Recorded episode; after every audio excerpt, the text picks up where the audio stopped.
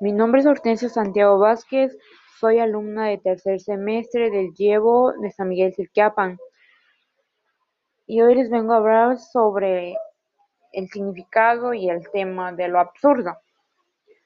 Absurdo es un concepto que se refiere al pensamiento irracional, lo contrario al pensamiento racional, que se aparta de la razón, y la conducta extravagante, lo contrario de la conducta considerada como normal o convencional.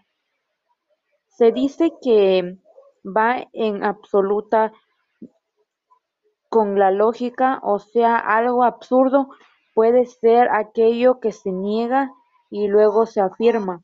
Un ejemplo, para quien pueda dudas, algo absurdo sería que María acepte mi invitación a salir y a los dos segundos lo rechaza, sin que me dé ni alguna razón coherente para hacerlo.